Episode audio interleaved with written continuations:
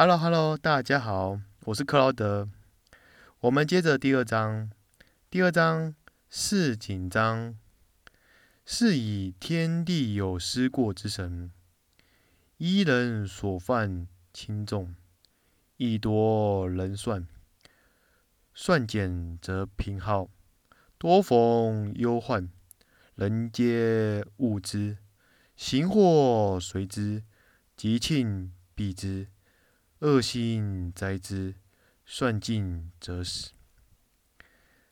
以上的内容呢，就是在告诉我们呢，天地有专门管过错的神明，按照犯罪的轻重来减寿，不但减寿，而且罚他贫困损耗。